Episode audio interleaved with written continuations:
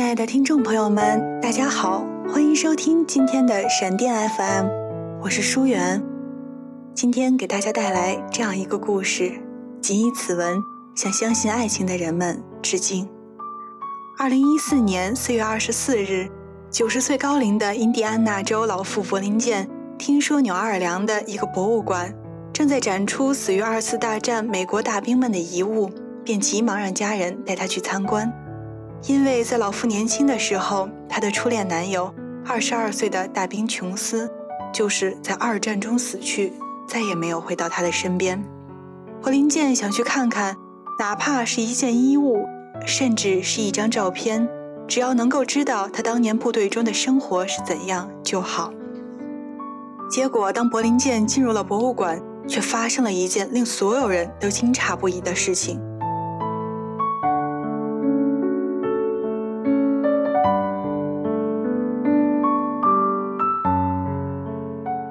看到放在橱窗中的一本日记，日记的主人就是琼斯，他的初恋情人。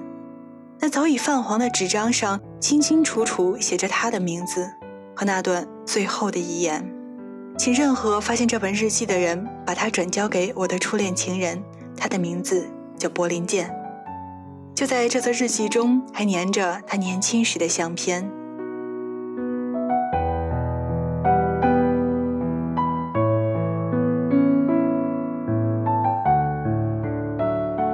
时隔七十年，当他再次看到初恋情人的字迹，激动得泪如雨下。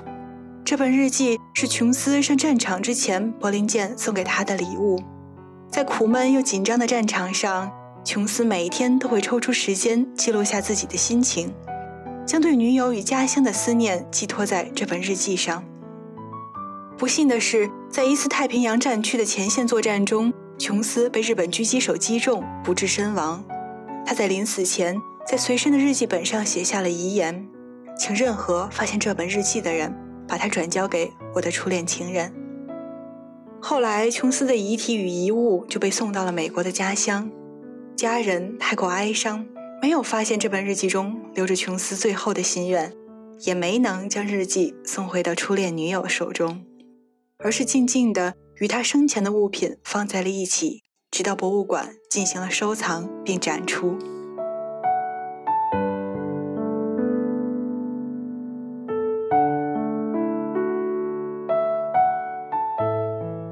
时隔七十年，再次得到初恋情人的消息，柏林健哭着请求博物馆的管理员允许他翻阅这本日记。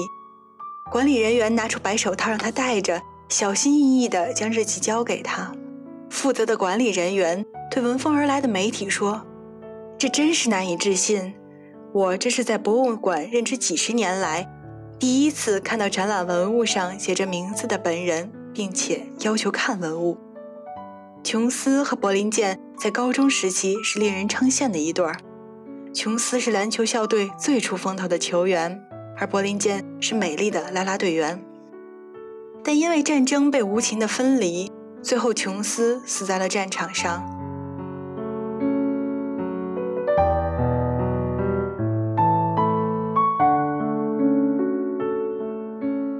柏林健在琼斯过世后，嫁给了琼斯生前最好的朋友，因为这位最好的朋友给了他如琼斯一般的关爱和照顾，并陪伴他走到了子孙满堂。